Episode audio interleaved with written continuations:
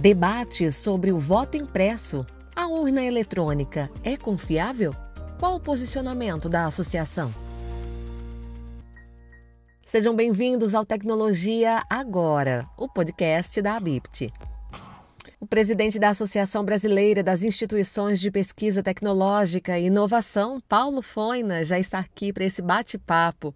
Foina, nós estamos vendo essa discussão sobre a proposta de emenda constitucional que determina a instalação de impressoras acopladas às urnas eletrônicas. Qual o posicionamento da ABIPT sobre esse assunto?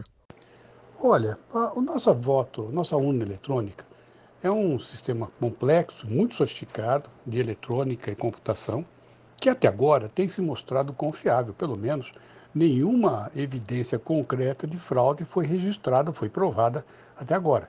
Só há eventualidades, é, possibilidades, etc. Mas nada foi provado. Ou seja, nós temos aí uma urna que já tem uma, uma vida bastante longa, sem que tenha acontecido nenhuma fraude e se a gente pensar no passado do voto em papel, foi um avanço enorme, porque no voto impresso, no voto em papel, nós tínhamos milhares de formas de fraudar as eleições. Mas como confiar na urna eletrônica se a gente não vê o voto impresso ali na hora, Foina? Olha, imprimir o voto, vamos pensar do ponto de vista tecnológico. Né? A urna é um avanço da tecnologia brasileira. Poucos países têm uma, uma tecnologia tão sofisticada para votação quanto a nossa. É, os que não têm, poderiam ter, é mais por questões culturais do que por questões de segurança ou de tecnologia. Às vezes até legais. Né? Mas vamos lá.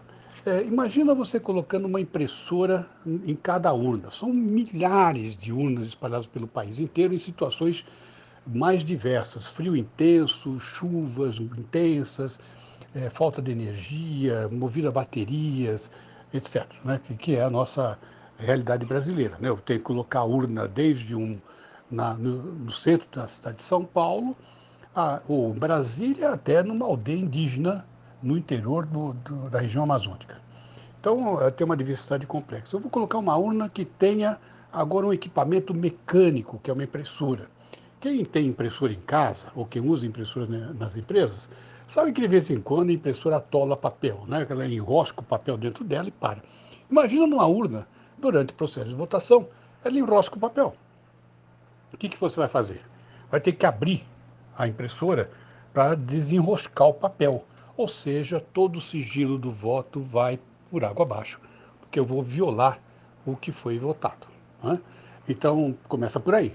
Ou eu inutilizo a urna e vou ter que trocar, então eu vou ter que ter uma quantidade enorme de urnas de backup, porque a impressora, por ser um equipamento mecânico, que sofre danos durante transportes, durante impactos, etc., vai, vai sofrer é, falhas durante a operação.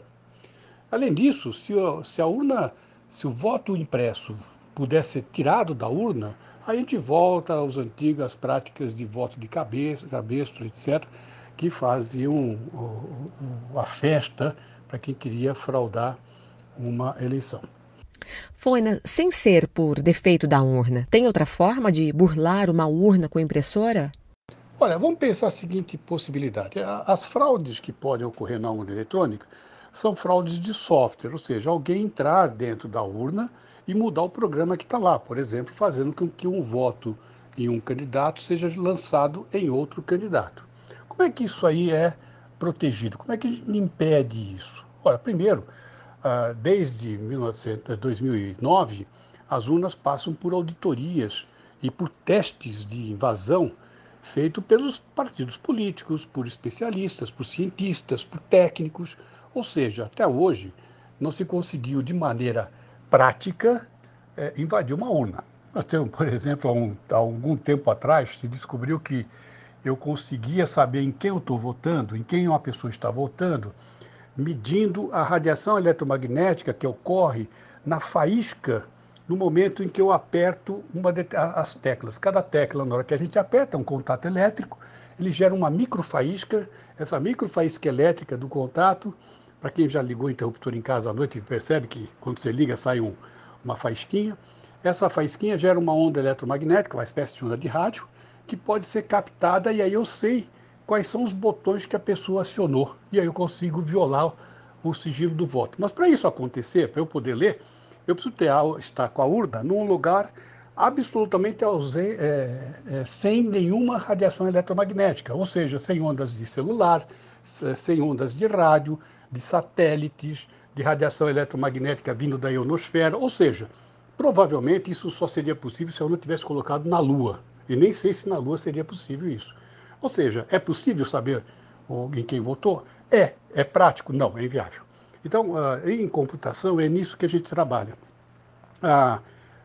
O, o custo de violar um sistema computacional tem que ser tão alto que não vale a pena violar. Então, por exemplo, se custar um milhão de dólares para eu burlar um voto de cada vez, eh, ninguém vai fazer nenhuma loucura dessa de gastar centenas de bilhões de dólares para trocar 100 votos. Não vale a pena. Né? Então, eu torno o custo da invasão muito alta a ponto de desincentivar qualquer tentativa de invasão. Mas vamos voltar à tua pergunta.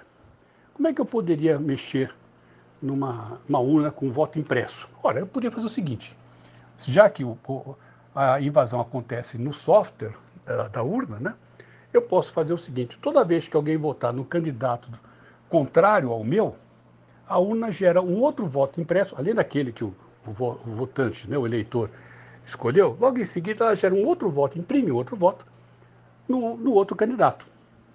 No final, se aquela urna, é, eu sei que aquela urna está burlada, eu peço, eu sou fiscal de partido e falo, olha, eu quero auditar a urna. E a hora de abrir, eu vou descobrir que tem mais voto impresso do que eleitores naquela sessão. Então aquela urna vai ser inutilizada. Ou seja, toda a sessão em que o meu candidato perder a votação, eu vou conseguir anular a urna porque ela vai gerar mais votos do que eleitores. Então, jeito se eu vou entrar no software, eu altero o software do jeito que eu quero. Então, veja, não tem segurança é, absoluta, a não ser que a gente faça um processo de verificação de todas as etapas que antecede a votação, que é o que acontece hoje, coordenado, né, esse processo de teste exaustivo é coordenado pela pelo Tribunal Superior Eleitoral. Então a urna é segura? Sim, a urna é tão segura que até hoje ninguém conseguiu provar uma fraude eleitoral. É preciso colocar uma impressora? Não precisa. Isso só vai aumentar os problemas da urna, vai aumentar a possibilidade de fraude.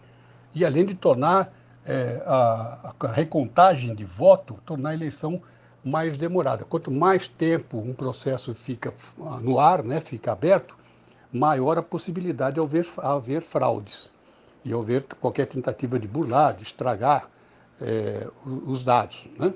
É, não sei se vocês lembram, mas há alguns anos, numa, na apuração dos votos é, da escola de samba, acho que era de São Paulo, se não me engano, uma pessoa de um, uma das escolas de samba é, subiu lá onde estavam as urnas e rasgou as, os, os, documentos de urna, né? estragou a, o registro impresso. Conclusão, não deu para apurar o resultado. A, a, a votação da, da escola de samba, da vencedora, foi cancelada, tiveram que fazer um outro processo para apurar o resultado, ignorar algumas votações, porque foi, os votos foram inutilizados não dava para saber mais qual era verdadeiro, qual era falso, porque misturou tudo. Então veja que até processos desse tipo, havendo registro físico, é possível fraudar. Então, a ideia de você ter um registro totalmente eletrônico e, e, e com auditoria feita no processo que antecede a votação, nos garante que esse, esse, o nosso voto é seguro e, e é inviolável. Paulo Foina, obrigada mais uma vez por essa aula. E esse foi o Tecnologia Agora, hoje sobre o debate do voto impresso. Fique por dentro de todas as notícias, acesse portal.abipt.org.br. A BIPT, há mais de 40 anos tecnologiando.